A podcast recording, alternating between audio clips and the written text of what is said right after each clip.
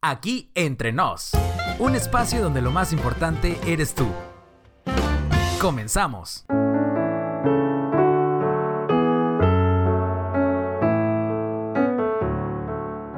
Mira las estrellas, ¿las puedes contar? Génesis capítulo 15 versículos 5 al 6 y lo llevó afuera y le dijo, mira ahora los cielos y cuenta las estrellas, si las puedes contar, así será tu descendencia. Y creyó a Jehová y él fue contado por justicia. Corría el mes de enero del año 2002. Como cada año en los primeros meses se realizaría el anhelado interclubes de la universidad. Todos en el campus hablaban de la actividad que en cuatro semanas se realizaría en el campamento Río de Janeiro. En aquel entonces formaba parte del club cuyo nombre es Altair. Los días avanzaban muy rápidos y el pago de las inscripciones y del transporte se cerraban. Mi gran dilema era que no tenía todos los recursos para poder pagar lo que implicaba el viaje. Todo el dinero que había traído del colportaje estaba simplemente depositado y serviría solo para cubrir los gastos de la universidad. Así que en realidad no tenía recursos para asistir. Aunque había dado un anticipo, tenía el temor de que no podría asistir a tal actividad.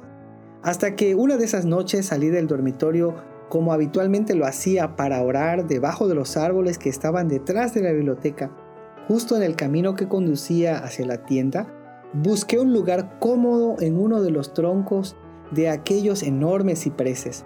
Era una noche muy estrellada, y mientras contemplaba las estrellas y pensaba en las ganas de participar del campamento, de repente vino a mi mente la historia de Abraham, de aquel encuentro que tuvo con Jehová. En Génesis capítulo 15 encontramos ese encuentro y lo llevó afuera y le dijo, míralas y cuenta las estrellas.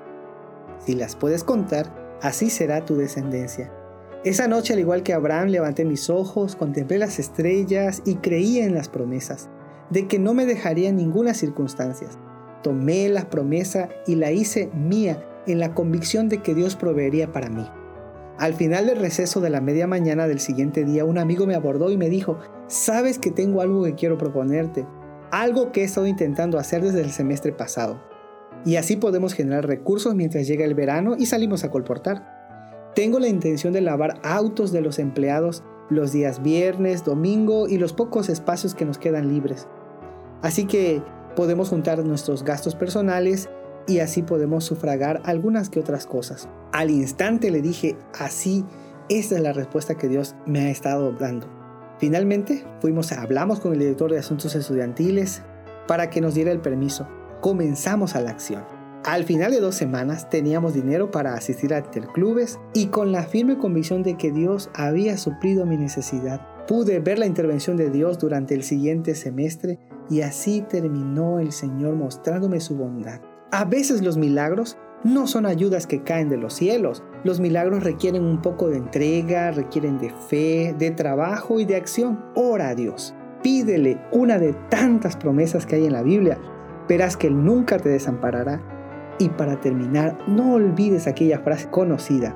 Poder divino más esfuerzo humano es igual a éxito. Nos vemos en la próxima. Hasta luego. Bendiciones.